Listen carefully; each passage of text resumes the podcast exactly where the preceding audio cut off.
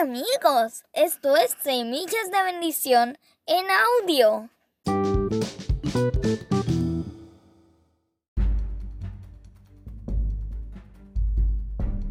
Hoy continuaremos con la historia de Esther.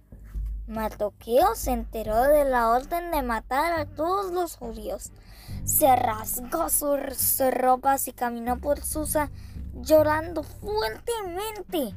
Cuando vio el guardia de Esther en la plaza, le dijo, rápido, dile a Esther que van a matar a todo su pueblo, que le ruegue al rey que salve a los judíos.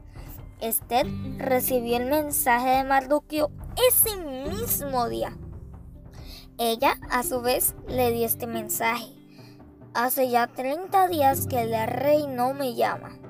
Nadie puede presentarse ante el rey sin ser llamado.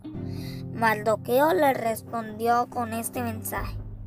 No te vas a salvar solo porque estás en el palacio.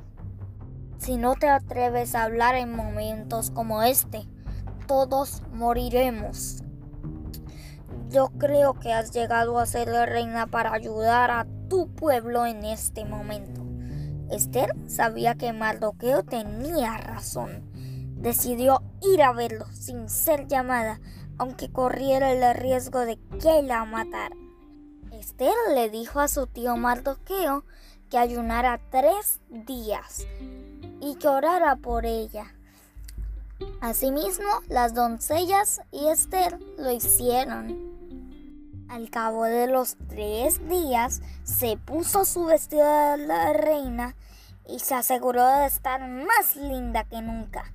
Luego abrió la puerta de la sala del palacio donde el rey estaba sentado en su trono.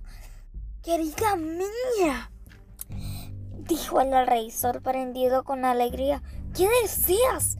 Te daré lo que pidas. He preparado un banquete en su honor, respondió Esther. Quisiera que usted y Amán asistieran. El rey estuvo de acuerdo y mandó llamar a Amán. Otro banquete, pero preparado por la reina Esther.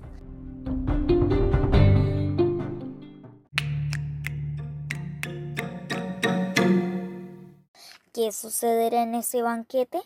Escúchenos en nuestro próximo episodio en Semillas de Bendición.